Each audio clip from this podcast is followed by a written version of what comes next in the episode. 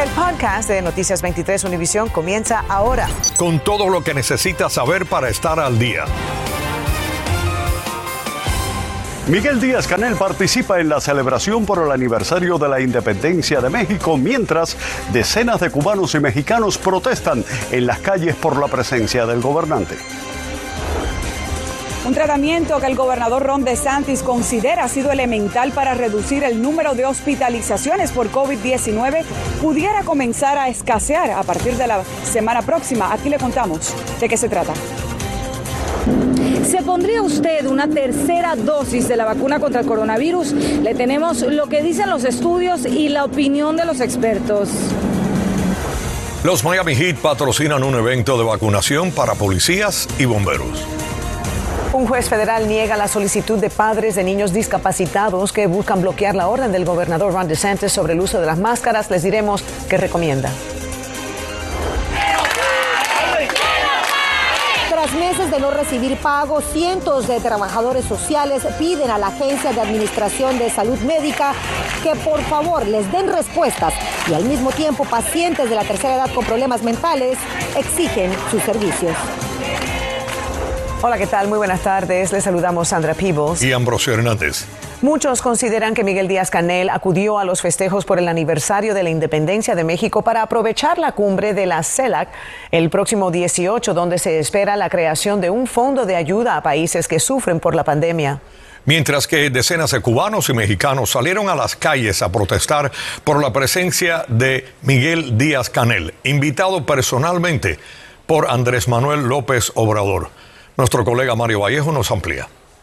Gracias y muy buenas tardes. La visita ocurre en medio de la mayor crisis económica por la que ha atravesado la isla en décadas. Se espera que la delegación cubana aproveche la cumbre de la CELAC para recibir ayuda de los países de la región y obtener su parte de un fondo de vacunas europeas contra el coronavirus que los países de ese organismo tienen previsto crear. Miguel Díaz Canel llegó a México a bordo de un jet donado por el expresidente de Venezuela, Hugo Chávez, y bajó la escalerilla junto a su esposa. Del aeropuerto se dirigió a la celebración por el aniversario de la independencia de México.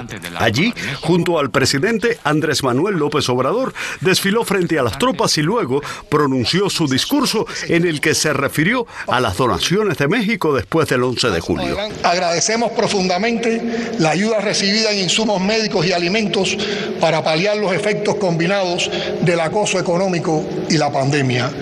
López Obrador hizo un llamado al presidente Biden para que ponga fin al embargo a la isla. Actúe con esa grandeza y ponga fin para siempre a la política de agravios hacia Cuba Mientras esto ocurría, activistas hicieron públicas fotografías de los bustos dedicados a Fidel Castro y el Che Guevara, rociados con sangre, enviando un mensaje claro sobre la represión que mantiene el régimen.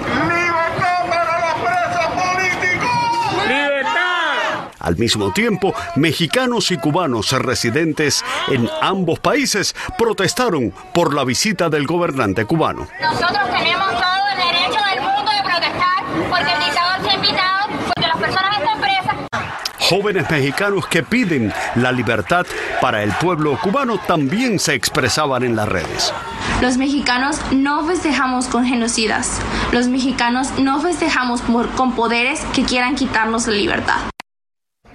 Canel también participará en la cumbre de la CELAC, será este sábado 18 cuando al menos 17 presidentes de los países de la región se reúnan en México. La CELAC es una organización creada como alternativa a la OEA, pero sin la presencia de Estados Unidos. Soy Mario Vallejo, Noticias 23, Univisión. Gracias, Vallejo. Por primera vez desde finales de julio, las hospitalizaciones cayeron por debajo de 10.000 aquí en nuestro estado. Además, el número de admisiones en los hospitales se ha reducido en un 19% en comparación a la semana pasada. El gobernador Ron DeSantis dice que tiene que ver con un tratamiento que ha estado impulsando desde hace semanas. Jenny Padura nos cuenta más. Así es, se trata del tratamiento de anticuerpos monoclonales de la empresa Regeneron. Aquí en el hospital Broward Health dijeron que estuvieron entre los primeros hospitales en administrarlo y con mucho éxito. Mike Siegel se contagió con el COVID-19 hace tres semanas y a pesar de estar vacunado, optó por recibir el tratamiento de anticuerpos monoclonales en el hospital Broward Health. Me ayudó a sentirme mejor más rápido. Después de las primeras 24 horas, sentí la diferencia del día a la noche. El doctor Aldo Calvo dice que el cóctel de anticuerpos, conocido como Regeneron, es una herramienta más para combatir el coronavirus. El tratamiento es sencillamente una oportunidad. Si vas a sentirte mal, si eres mayor de edad con estas condiciones crónicas que te deja susceptible, es un tratamiento que te va a ayudar, nada más. Pero creo que lo primero que tenemos que de seguir empujando para que todo el mundo se vacuna. El gobernador atribuye la reducción en un 50% de hospitalizaciones y admisiones, en parte, a este tratamiento y dice que hay una tendencia que los tiene optimistas. Hemos experimentado 24 días consecutivos donde el censo de pacientes positivos con COVID ha disminuido en el estado. A través de esto y más vacunas que hemos dado, hemos logrado una fórmula que ayuda, sobre todo que ahora estamos viendo que los casos están disminuyendo aquí mismo en Florida del Sur y en nuestro hospital de Broward Health.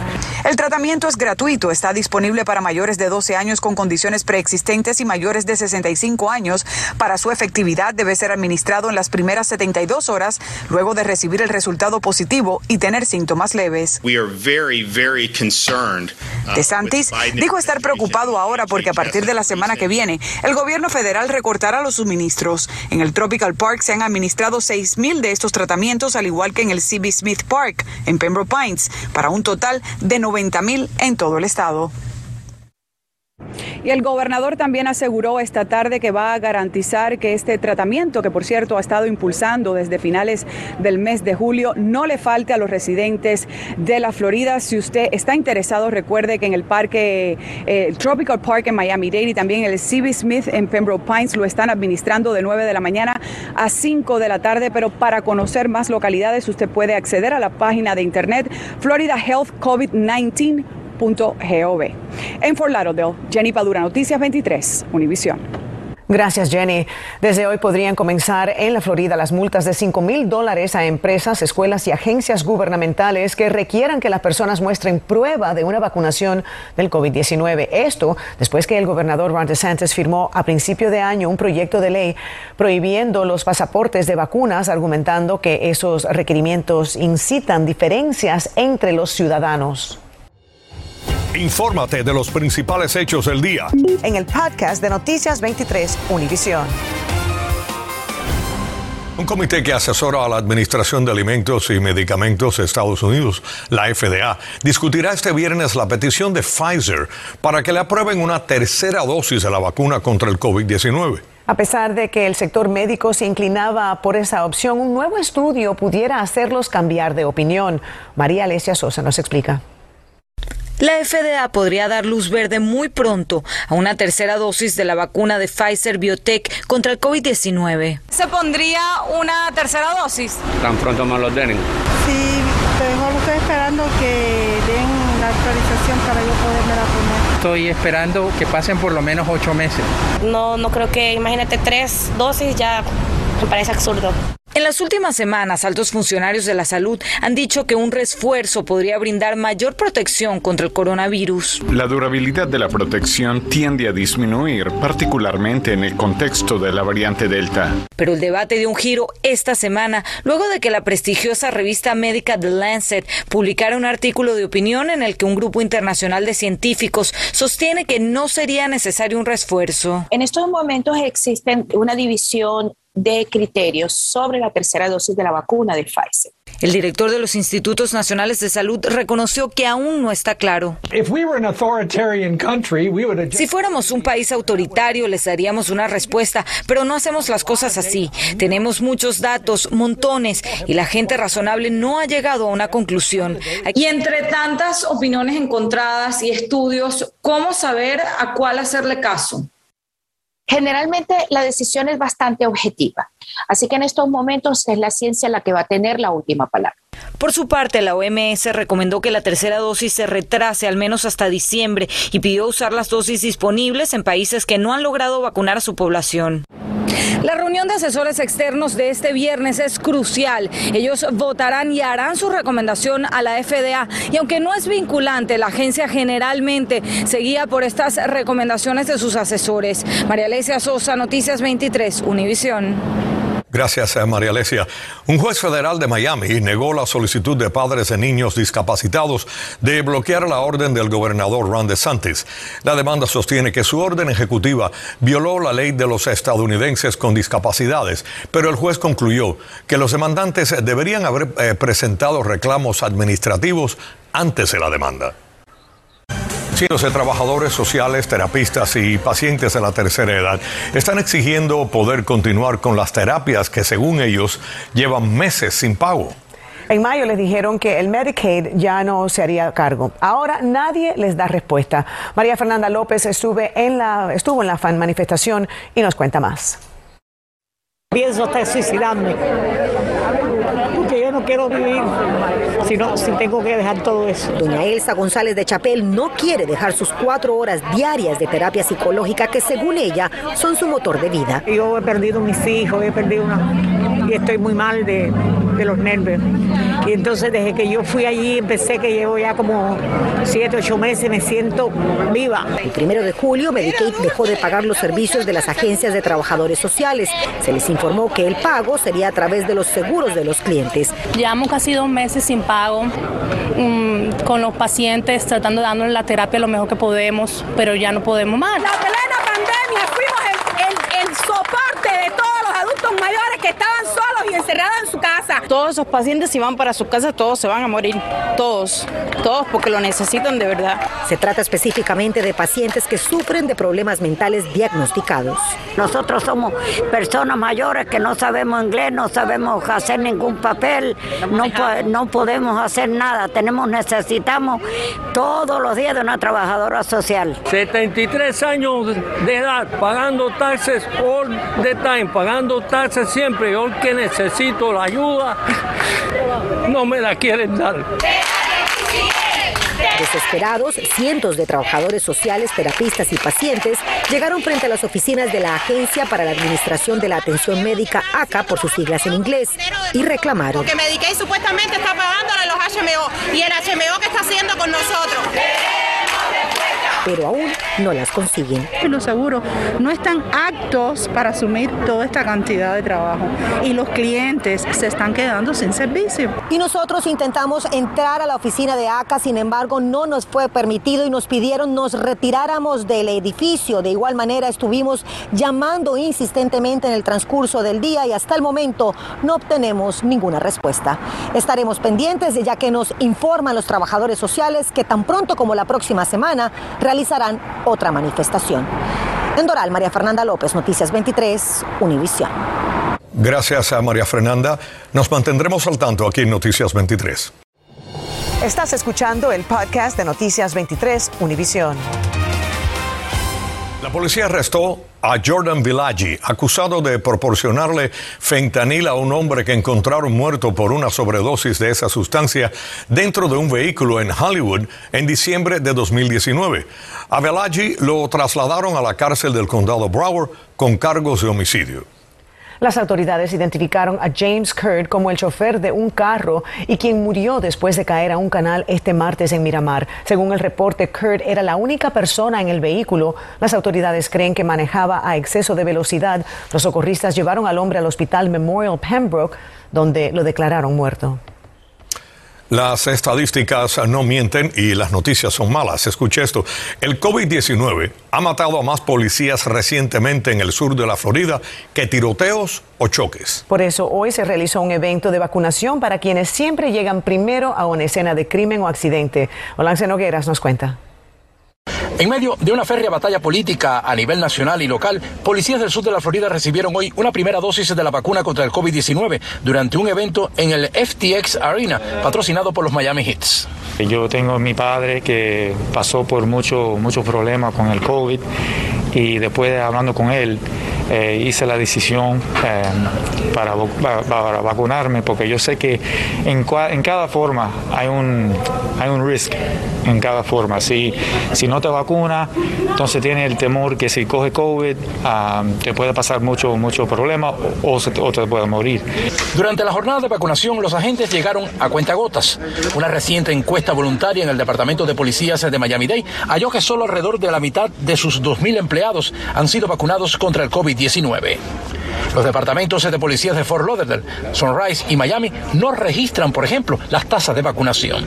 Como estamos mucho, en mucho contacto con mucha gente del público, ah, el peligro de nosotros es claro. Uno puede pasar el, el, COVID a una persona del público o más, una persona del público puede pasarlo a, uno de, de nosotros. El COVID-19 se ha convertido en la principal causa de muerte de la policía en los Estados Unidos. Más de 100 oficiales han muerto a causa del virus este año. David Magnusson, el jefe de la policía del portal y presidente del comité de la Asociación de Jefes de Policías de Miami-Dade, que coordinó el evento, destacó que el COVID está matando a más miembros de la fuerza del orden que tiroteos y accidentes de tráfico combinados. Muchas veces se dicen que los policías son Superman, superhombre.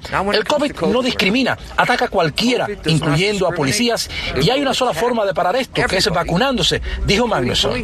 La segunda jornada de vacunación, es decir, la segunda segunda dosis está prevista para el próximo 7 de octubre. Olance Nogueras en Noticias 23, Univisión. Gracias, Olance. El Parlamento Europeo condenó hoy al régimen castrista por el aumento de la represión tras los incidentes el 11 de julio. La Eurocámara abrió la vía para imponer sanciones a los responsables de violaciones de los derechos humanos a través de la ley Magnitsky. La resolución fue calificada como histórica por medios diplomáticos y de comunicación europeos. La ley Magnitsky permite a Europa sancionar a ciudadanos extranjeros por actos contra los derechos y la dignidad humana y también por corrupción a gran escala. El gobernador Ron DeSantis realizó esta tarde un evento en honor a la Brigada 2506 en el Museo de Hialeah Gardens, donde le entregó la distinción de la Medalla de la Libertad del Gobernador al presidente de la Brigada 2506, Félix Rodríguez. Rodríguez es solamente la segunda persona en la historia en recibir esta condecoración. La ciudad de Miami y el condado de Miami-Dade también le entregaron a Rodríguez la proclamación del Día de Félix Rodríguez. Bienvenidos a la información deportiva. Los Marlins están de descanso hoy y mañana regresan a la acción acá en el Lone Park a las 7 de la tarde recibiendo a los Piratas de Pittsburgh y tendrán al venezolano Eliezer Hernández en la lomita quien saldrá en busca de su segunda victoria de la temporada. Los peces vienen de ganar la serie ante los nacionales en Washington y llegaron a la victoria número 62 en la temporada. Ahora la vista está puesta en la 70 y por supuesto desde ya en la próxima contienda. La buena noticia al respecto ahora mismo en términos de ofensiva está llegando de la República Dominicana en las muñecas de Brian de la Cruz, Lewin Díaz y Jesús Sánchez quienes están literalmente reventando la pelota. Tres jóvenes que sin dudas le están complicando la existencia a Louis Brinson, Manuel Sierra y compañía. El Inter Miami recibe mañana al New York Red Bull en el Drive Pink Stadium de Fort Lauderdale, metido de lleno en la lucha por entrar en los playoffs. Ahora mismo en el octavo lugar de la conferencia del Este con 32 unidades, un triunfo nos llevaría a un empate en el cuarto lugar con el New York City FC. A pesar de no haber jugado su mejor fútbol el pasado martes, el equipo logró un triunfo ya en el descuento ante el Toronto sin su líder goleador Gonzalo Higuaín en la cancha. Otra victoria sería la octava en los últimos 12 desafíos. Ernesto Clavelo, Deportes 23. El Ayuntamiento de Miami instaló Mama Vapad, un suite de lactancia para apoyar a las madres trabajadoras que amamantan brindándoles un espacio limpio y privado para extraer la leche. Son espacios independientes, cómodos y compactos que brindan fácil acceso para las madres. La cápsula se abre con un botón y permite a la madre personalizar la iluminación y el flujo de aire. Y el Departamento de Policía de North Miami celebró de manera muy especial el cumpleaños de Ellie, un niño que sufre una enfermedad terminal. La Fundación Mystic Force organizó un cumpleaños temático de superhéroes. Los policías de North Miami se vistieron como superhéroes para saludar a Eli y a su familia y le cantaron feliz cumpleaños. El niño disfrutó de un paseo en un carro de policía dorado mm. y también en un Lamborghini. Feliz cumpleaños a Eli, felicidades a su familia y les deseamos pues mucha paz y que se sienta bien. Qué bueno que pudieron darle ese regalo. Felicidades desde aquí, Eli, de parte de todos nosotros en Noticias 23, especialmente para ti. Así es. Pasen todos muy buenas tardes. Acabas de escuchar el podcast de Noticias 23 Univisión. Puedes descubrir lo mejor de los podcasts de Univisión en la aplicación de Euforia o en univision.com diagonal podcasts.